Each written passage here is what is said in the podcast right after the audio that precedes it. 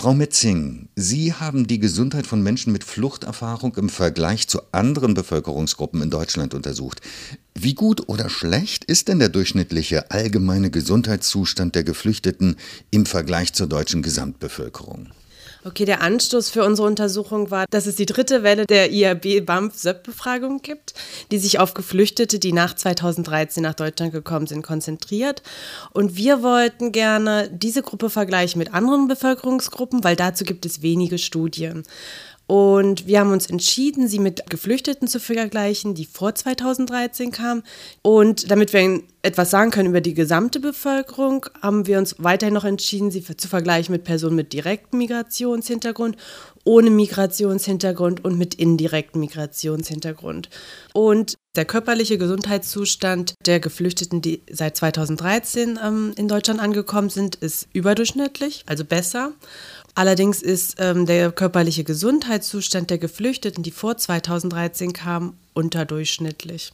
Also zum einen wird es daran liegen, dass ähm, die Geflüchteten, die schon länger in Deutschland leben, wesentlich älter im Durchschnitt sind und damit auch wesentlich ähnlicher dem Bevölkerungsdurchschnitt sind. Und weitere Erklärungen können mit dem sozioökonomischen Status oder mit sozioökonomischen Faktoren dieser Personen zusammenhängen. Das war leider nicht der Untersuchungsschwerpunkt unserer Studie, aber das sind zum Beispiel Faktoren wie weniger Einkommen, schlechtere Wohnsituation, sowas zum Beispiel.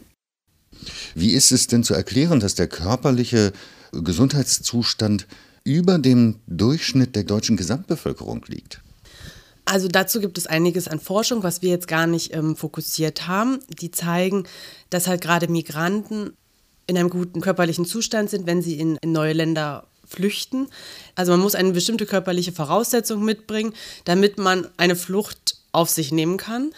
Und ähm, in unseren Analysen zeigt sich aber auch, dass es hier einen Alterseffekt gibt. Die Geflüchteten, die wir in unserem Sample haben, sind sehr jung und haben damit natürlich einen besseren körperlichen Gesundheitszustand als der Bevölkerungsdurchschnitt in Deutschland.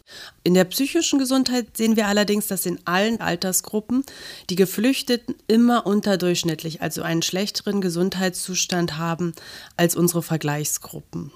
Der psychische Gesundheitszustand der Geflüchteten ist schlechter als der Durchschnitt der Gesamtbevölkerung in Deutschland. Wie ist das zu erklären? Das kann zum einen daran liegen, dass durch die Fluchterfahrung ähm, Traumatisierungen entstanden sind, zum Beispiel durch Vergewaltigung oder dass Geflüchtete ausgeraubt wurden. Aber es gibt auch andere ähm, Dinge, die auf die Psyche niederschlagen können, zum Beispiel die Trennung zur Familie, schlechtere Einkommensbedingungen, schlechtere Wohnbedingungen zum Beispiel. Wie sieht es aus, wenn man nach Geschlecht unterscheidet? Bei Geschlecht zeigt sich, dass Frauen in der Tendenz in allen Bevölkerungsgruppen eine schlechtere körperliche und psychische Gesundheit haben. Das heißt also, wenn man Männer und Frauen in der jeweiligen Gruppe vergleicht, findet man halt immer einen schlechteren körperlichen oder psychischen Gesundheitszustand von Frauen. Welche Rolle spielt denn die Bildung für die körperliche und psychische Gesundheit der Geflüchteten? Bei der körperlichen und psychischen Gesundheit nach Bildungsstand finden wir die gleichen Muster, die ich auch bereits vorher erwähnt habe. Das heißt, die körperliche äh, Gesundheit der Geflüchteten ist in allen untersuchten Bildungsständen höher als beim Bevölkerungsdurchschnitt und die psychische Gesundheit ist niedriger als beim Bevölkerungsdurchschnitt. Auffällig ist hier, dass gerade ähm, Geflüchtete mit einem niedrigen Bildungsstand einen noch schlechteren Gesundheitszustand äh, berichten als äh, Geflüchtete mit mittlerer oder höherer Bildung. Bleiben denn die Unterschiede, die Sie herausgefunden haben, im Zeitverlauf konstant oder ist da in den letzten Jahren eine Veränderung zu beobachten?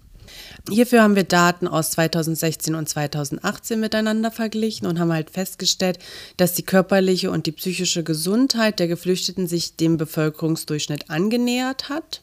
Aber weiterhin bleibt das Ergebnis, dass die körperliche Gesundheit weiterhin überdurchschnittlich ist als der Bevölkerungsdurchschnitt und in Bezug auf die psychische Gesundheit, ähm, dass Geflüchtete weiterhin eine schlechtere psychische Gesundheit berichten als der Bevölkerungsdurchschnitt. Das heißt, es gibt zwar Änderungen, aber diese sind eher leicht, minimal. Welche gesundheitspolitischen Forderungen lassen oder ließen sich denn aus Ihren Ergebnissen ableiten? Im Bereich der gesundheitlichen Versorgung hat sich in Bezug auf die Geflüchteten sich schon einiges verbessert seit 2015. Der Zugang zum deutschen Gesundheitssystem für Geflüchtete ist seit 2015 schon nach einem 15-monatigen Aufenthalt ähm, möglich. Vorher waren das nur 48 Monate. Das heißt, da hat sich schon einiges getan. Aber da die psychische Gesundheit immer noch unter dem Bevölkerungsdurchschnitt liegt, sollten halt weitere Maßnahmen getroffen werden, damit sich dies verbessern kann.